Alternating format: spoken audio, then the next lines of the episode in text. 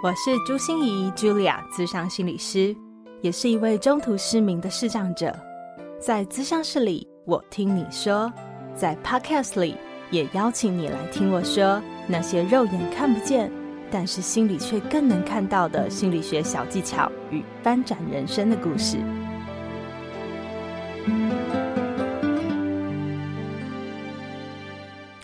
Hello，亲爱的朋友，你好吗？我是朱心怡，茱莉亚，咨商心理师，欢迎收听朱心怡说心里话。很开心又能在这里跟大家相见哦。呃，我的粉专私讯最近有一位朋友在问我说：“哎，心怡，我觉得你的访谈节目好好听哦。呃，那你有单口的节目吗？”好，我就在想说，嗯。我不是每两周就有一次单口节目吗？可是我想哈，因为我的单口节目毕竟。呃，就是说怎么讲呢？在那个大海里面哦，单口节目的比例是比较少一点点，访谈节目比较多一点点。所以，如果是我的新朋友，你按下去听到的某一集，很可能就会是访谈节目，你就不知道我有单口节目哈。所以，我也趁这个机会来跟大家做做介绍，希望大家会更理解我们的节目的规划哈。从心里挖宝这个单元，当然就是我的单口节目。我会透过说我自己的故事、我身边人的故事，或者是我跟我的个案之间发生的故事，希望用故事的方式，能够为大家补充心理能量，能够让你活得更自在、更健康。哈，好，那接下来就都是访谈型的节目了。哈，呃，有一个单元叫做“职人来谈心”，这个职人就是我们邀请各行各业不同的角色，他来聊聊他的内心戏。第二种访谈型的节目叫做谈心时刻，就是我会邀请各种心理的呃专业助人者们来聊聊不同的心理状态，呃，来聊聊不同的协助自己的心理健康的方式。因为我觉得我知道的毕竟有限嘛，如果我能邀请别的专业来聊别的议题，或者是来聊更多心理疗愈的方法，说不定更能帮上你的忙哦。那第三个访谈型的节目的单元叫做多元万星筒，多元万星筒那样。顾名思义，就是这个世界真的非常的多元，有很多很多我们平常不会留心或者平常不会注意的事情，可是它其实都很需要我们的心和他们的心能够更靠近。所以有一些族群，像是同志的族群啊、银发族的族群啊、身心障碍的族群，呃，那我们也去注意一下不同的族群他们的心理健康，让我们能够更多的彼此尊重、彼此体谅哦。那除了现在已经有的这些单元之外，以后我们还会推出新的单元哦，因为我们有一个新的互惠式的订阅式赞助嘛。我上一集的单口有特别跟大家说过，有一个呃心理的树洞呵呵 这样的方式哦，就是如果大家觉得心里有一些话想说，有一些好奇想问，或是有一些困扰想得到一些指引和解答，那都非常非常欢迎你可以投到心理的树洞里面，那我就会另开一个单元来回复。这样子的疑问，呃，如果我真的觉得，嗯，我看完那个信以后，我觉得，嗯，真的是我没有办法耶，这这好像我没有办法得让你得到最好的回应，那我一定会去邀请像这样子的领域的专家，我们来做一个心理的树洞的单元来回应你哦，所以大家可以多多投信到心理的树洞里面。那回到这一集，我想谈些什么呢？啊、我想先从一个故事开始说起哦。这个故事是我在网络上看到的一个句子与蛇的故事。就是有一天呢，有一只蛇，它就进入了一个木工店。那进入这个木工店的时候呢，那那个木工店里面就有一个锯子，他就不小心钻过去的时候，哇，就被划伤了。他就觉得。哦，非常的痛，怎么会这样呢？那你知道，蛇当遭受攻击的时候，它就会咬它，所以它就用它的嘴巴去咬那个锯子，结果嘴巴又受伤了。所以他就觉得怎么会这样子？你们的攻击武器 太厉害了吧？这个攻击力道太大了。所以你知道蛇最厉害攻击人的方法是什么？就是把它缠住，把它紧紧的。包裹住，然后让它窒息，所以他就缠在那个锯子身上，然后把它紧紧的包裹住，最后那只蛇就死了。啊、为什么我今天会想聊这个故事呢？因为我今天想跟大家谈的这个主题就叫痛和苦是不同的。我们都知道痛苦，痛苦好像是一个常见的词。我们觉得有痛就有苦吗？但是你知道，它真的是不一样的。我在这边想特别推荐一本书哦，叫做《也许你该找人聊聊》，这是由罗蕊写的，已经出到第二本书了。但是我只看过第一本哦，因为你知道，我现在是其实真的非常不喜欢看一本完整的书，因为对我们视障者来说，从头要听到尾，从第一个字要听到最最后。一个字其实真的是很花时间，所以我很少很少完整的看完一本书。但是这本书真的让我欲罢不能哦。这本书，也许你该找人聊聊。是罗蕊，他是一个咨商心理师，他就在谈他自己生命上、他的自己的生涯上、他的婚姻上遇到了一些卡关，遇到了一些冲击，所以他去找他的心理师，跟他的心理师之间所发生的很多故事，还有他自己的心思。然后呢，他也聊了非常多，同时间也交织了非常多他跟他的个案们之间的故事。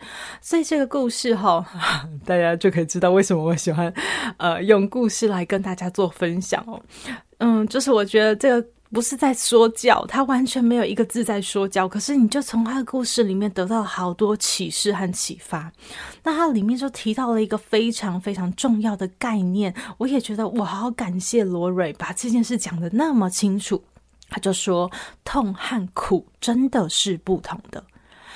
一个人有多痛，有时候不是我们自己能选择的；但是一个人有多苦，其实是我们自己创造的。嗯，所以我不知道大家到目前为止，你能不能感觉到这种不一样的呃区别？我们遇到不顺利的事，遇到失落，遇到挫折，遇到打击，遇到意外，一定会痛。你不痛，就不是人了。我们都会痛，但是如何让这个痛不要变成苦，或是让它变成苦的时候，能够让它又在面慢慢的转化，慢慢的离开你，就会是我们这一集想要跟大家分享的事。也许你到现在还是一知半解哈，还对这个痛和苦到底有什么不一样，有觉得有一点奇怪、陌生，没关系，那就继续听接下来的故事喽。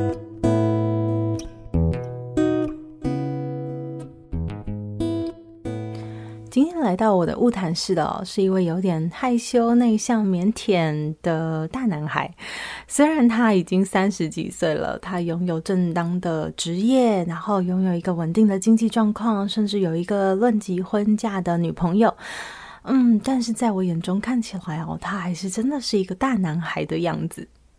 那当他走进我的物谈室的时候，他就整个人缩进沙发里。嗯，有一点吞吞吐吐的，嗯，告诉我说，嗯，心理师，我我我有个强迫意念，呃，他一直会来告诉我说，我得了性病，好，就是要我去做抽血检查。嗯，这个强迫意念，我不知道你知不知道。是怎么回事哈？就是强迫意念，有时候它不是一个嗯自己想出来的事情，而是一个侵入性的念头。它可能用文字，可能用声音，可能是念头而已，就会在你的脑子里面让你发现这些东西。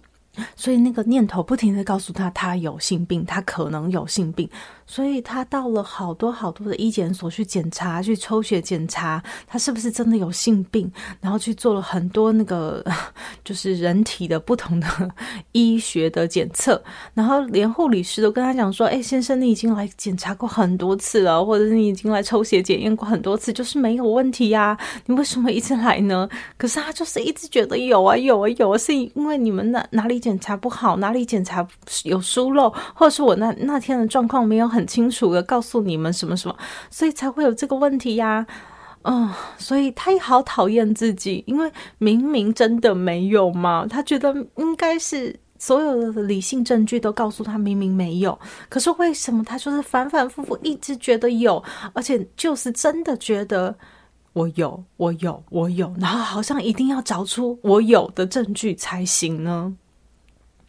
我那时候听完就跟他讲说：“哦，你可以告诉我一下，你的强迫意念是什么时候开始找上你的吗？”哦，他原本就很内向害羞、吞吞吐吐，他这个时候更是像整个人就陷进沙发里面哦，好像好想逃避，好不想说一些事情哦，都是要我一句一句的问，慢慢的引导他，才有办法告诉我这些故事哈、嗯、他说他就是在二十岁的时候开始，这些意念慢慢慢慢的跑进来。二十岁的时候，他是在乡下老家那边找了一份工作。在那时候呢，他认识了一个大他十几岁的姐姐，两个人就开始谈恋爱了。那所有的他身旁的人都告诉他说，姐姐只是要利用他，只是要玩玩他，不会跟他认真的。而且他自己其实也知道，这个姐姐好像有一点，照他的话来说是不三不四的。感觉职业也不稳定，勾搭很多男生的感觉，然后看手机有非常多的暧昧讯息，然后常常也跟他借钱，然后甚至还让他担保一些事情，这些事情都让他非常不快乐，然后就常常跟姐姐大吵。可是吵完以后，总是会被姐姐的呃这个。口口声声说很爱他的这些事情安抚下来，呃，所以到三年，他们的恋情才真正的结束。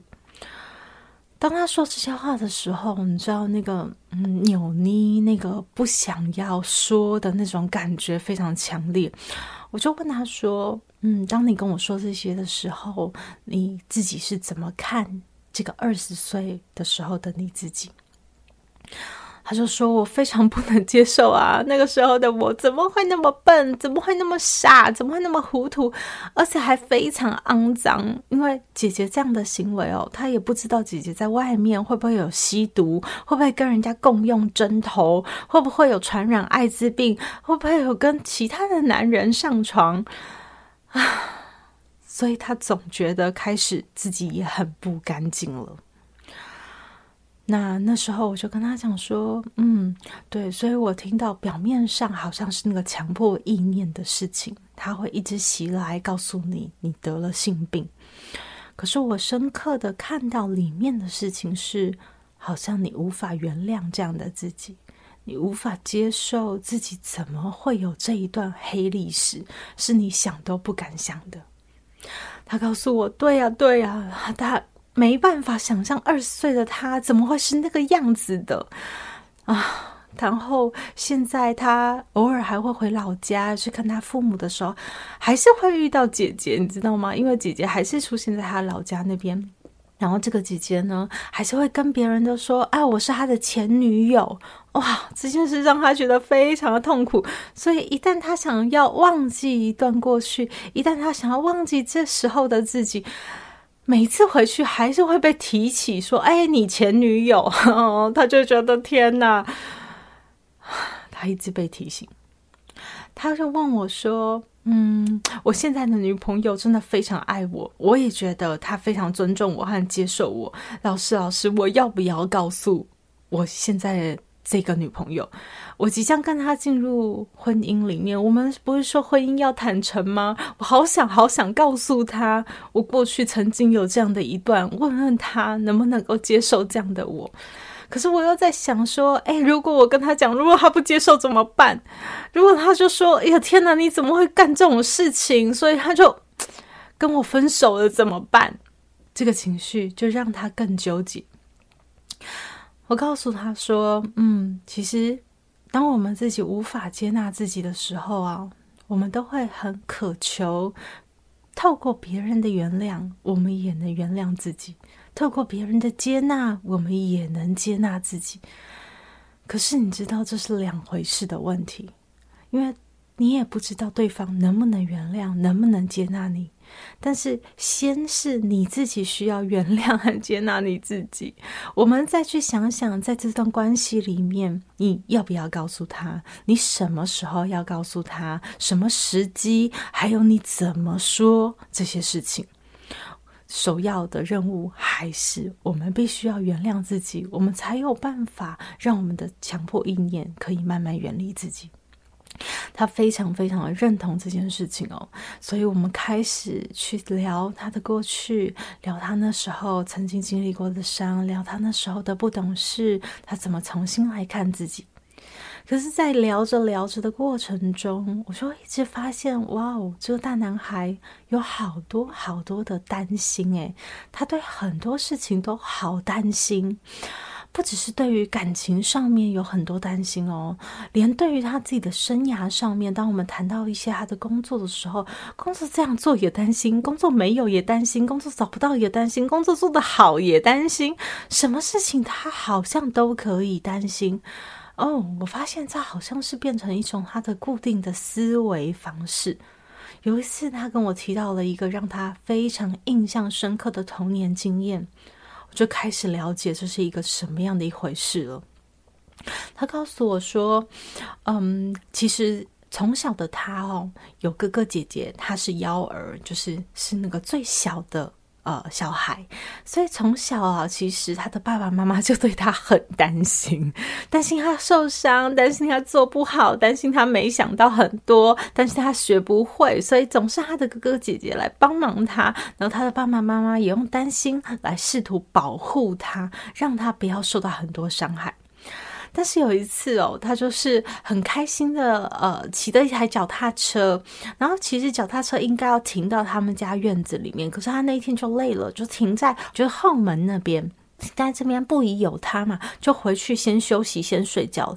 可是睡到一半的时候就被他爸爸挖起来大骂特骂，他真的已经忘记了那时候爸爸骂他什么了，他。只记得那种很强烈的情绪，就是他怎么可以这样做？他知不知道他把脚踏车停在后院，影响了多少人，影响了多大？然后他怎么都没有想出来，都没有想清楚，就是可以这样做这样一件那么糟糕、那么不好的事情呢？他只有印象，就是他那时候真的是被吓到了，就想说。我以为只是小小的一件事，只是我一个没想按照原本做的一件事，可是没想到却会引起这么大的一个风波。从那次开始，他觉得他变得好战战兢兢，不只是因为那个经验，还有他爸爸妈妈一直耳提面命对他的担心。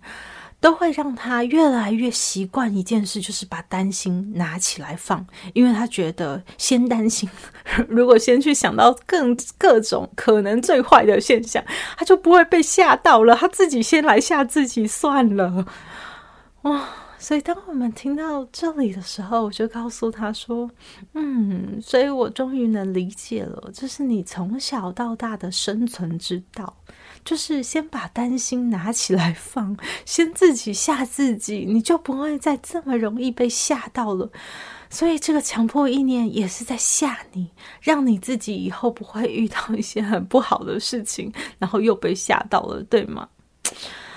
啊，他也有一种恍然大悟的感觉，就说：对，原来我有一个习惯哦，就是我一定要把担心拿出来放，然后都要吓自己。我告诉他说：“对，没错，所以他是你的生存之道。他过去曾经保护过你，曾经帮助过你。只是接下来，我们还需不需要一直带着他继续走接下来的路？我们需不需要让他提醒你的力道还是这么的大，用这么用力的方式提醒你注意这件事情，提醒你不要再犯一样的错。”他很可爱，他就直接跟我讲说：“对，所以下一次这个强迫意念来的时候，我是不是就跟他那样说：‘谢谢你，我收到了，我收到你的提醒了。’但是可不可以麻烦你以后小力一点啊？”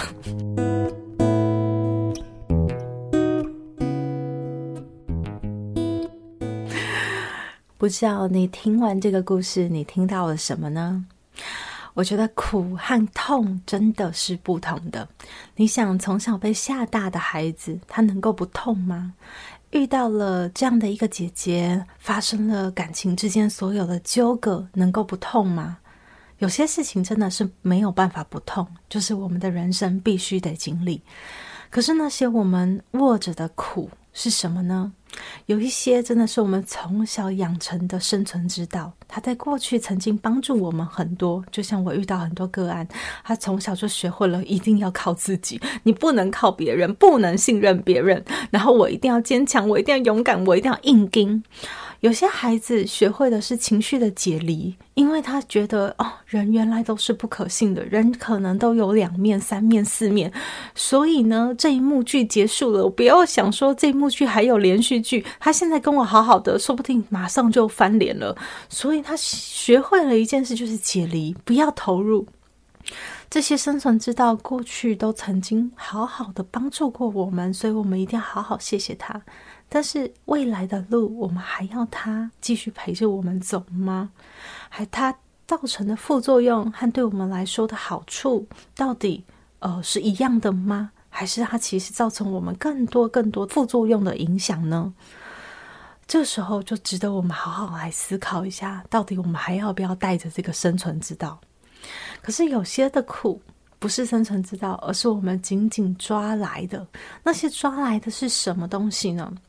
就像是呃，紧紧抓来的一些我们不愿意面对的事情，我们想要逃避的事情，就像是那个黑历史，嗯、因为有了这个意念，好像我们就可以不去看。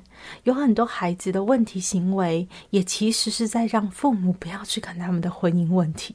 很多人会逃到自己的苦里面，把自己认为是一个受害者，因为这样子我们就可以回避我们自己需要做选择，我们需要跨出舒适圈，我们需要承担，我们需要为自己的结果负责。我们好像就赖给别人，我们会比较轻松。所以很多苦真的是我们自己抓来的，也像是我们在上一集《职人来谈心》里面，Debbie 姐有说她为什么有忧郁症，她发现她原来需要忧郁症，就是呃，原来是这些东西会对我们自己有意义。有时候我们承受的苦是我们自己抓来的。而有些苦是我们的一些不甘心、不放手，我们不愿意接受那个事实，我们不愿意接受人性真的有多么黑暗，我们不愿意放弃对未来的一些盼望，我们不愿意放弃，我们真的在婚姻里面或在感情里面，我们就是一个受伤的人，我们被背叛的。嗯，我也想到，我就以前呢，就是很不愿意接受我的眼睛看不到。所以眼睛看不到绝对很痛，但是它会让我心里很苦，因为我不甘心，我无法接受这样的自己。所以有好多的痛是我们人生中必须得承受的，但是也有好多苦是我们自己紧紧抓住的。当我们有意识，当我们看到了，当我们觉察它，只需要做一件事，就叫接纳。句子它就在那边。看着你很痛，可是你可以不要包裹住那个句子，甚至还想要让那个句子窒息，不要当那条蛇，因为那样子只会让自己更苦、更苦而已。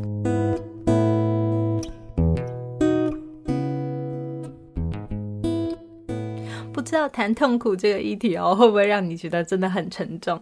可是我目的真的不是希望大家沉重，而是希望大家能够离苦得乐，对不对？这个是我们最喜欢的事情，所以我也想分享一些让我觉得非常非常开心、快乐、满足又喜悦的事情哦，真的是大惊喜诶！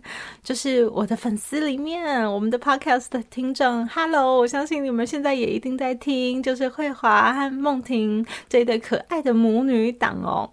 他们真的超可爱。一开始是梦婷在听我的 podcast，然后把我的 podcast 推荐给妈妈，所以她成功推坑了妈妈哈，加入我的 podcast 的行列。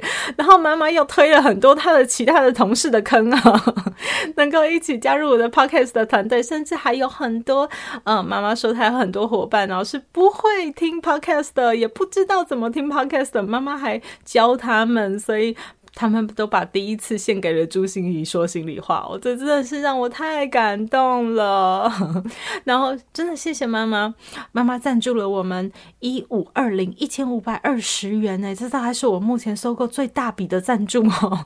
而且妈妈说这个里面有她的密码，就是我们爱你。嗯，真的，我也好爱你们。而且妈妈还答应说，她以后一定会持续的赞助，来当我们的这个 podcast 的永远的干妈哦。因因为真的很支持我们的理念，然后很想要推广心理疗愈，透过这样的 podcast 可以帮助更多的人，很感动。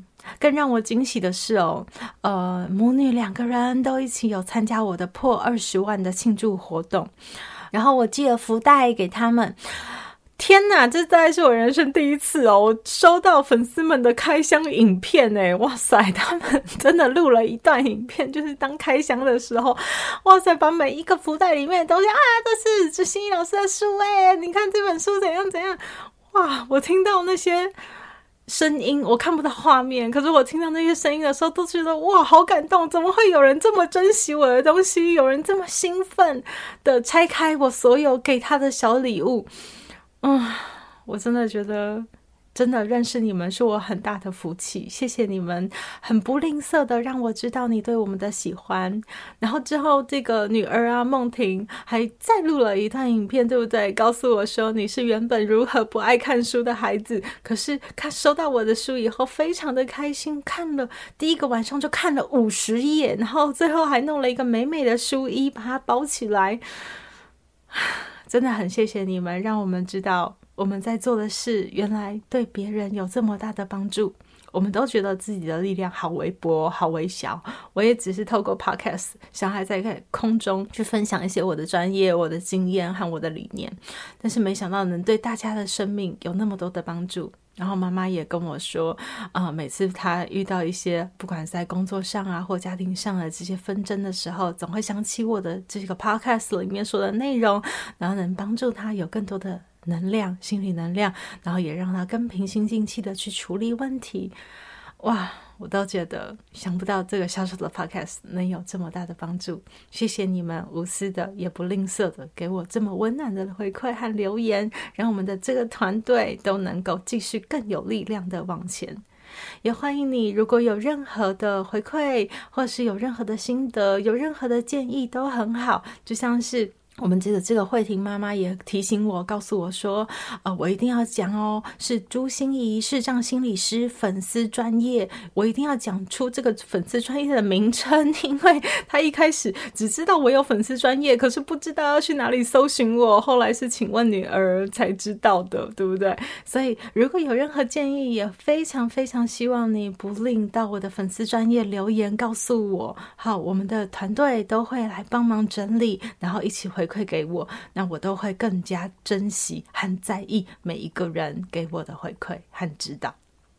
最后啊，回到这一集，我们在谈痛和苦是不同的。不知道你的生命里经历过多少痛？那现在有没有发现一些是你紧紧握住、没有放手、没有松手的这些苦呢？嗯，呃，我。记得正好我就在二月四号的一篇粉专贴文，叫做《人生未央歌》，呃，里面就是会呃接着一首歌来跟大家分享一些有关于心理学的事情。我在分享的就是梁静茹所唱的一首歌，就是想念是会呼吸的痛，会呼吸的痛啊，真的有好多痛哦。就是他说想念是一种痛嘛，对不对？遗憾也是一种，后悔也是一种，想见见不到是一种。种想见已经不可能见得到了，又是另外一种哇！好多事情都会造成我们人生里面有很多的痛。我的心理韧性学习了以后，也绝对不会让你不痛，好不好？可是我们绝对有办法让我们的生命里少受一点苦，少有一点自己给自己的折磨，少有一点自己所带给自己的那种无法脱困的纠结。对，所以试着让我们自己慢慢转化，慢慢放松这些苦，然后让它慢慢的离开我们的生命。呃，对了，也跟大家说一下哦，《人生未央歌》我一共写了十三篇哦。二月四号这一篇已经是我们的完结篇，已经最后一篇就是我的库存量已经用完了，就是我的十三篇用完了。那如果你喜欢这种听歌曲，然后呃聊心理的方式的话，欢迎你在我的粉丝专业贴文底下也一样留言敲碗给我哦。我的小编是跟我上面是写说说，如果有二十个人敲碗留言，他就会用尽千方百计都要折磨我，这样我一定要 一定要继续写下去哈。好，所以如果对大家有帮助的事，我想我一定会尽力做哈，义无反顾的做。呃，所以告诉我这样的方式是不是真的对你有帮助？那如果有，我一定会努力的做下去。朱心仪说心里话，到这个地方就要告一段落喽。我们期待下一周再见了，拜拜。心念转个弯，生命无限宽。如果你喜欢我的节目，邀请你可以继续追踪，并且给我五星评价和留言互动。如果你也感受到我们团队的用心，可以使用自由赞助的功能，给予我们实质的鼓励哦。咨商需求、合作邀约，或想要了解更多心理学的知识与故事，节目说明栏中都有我更多完整的资讯哦。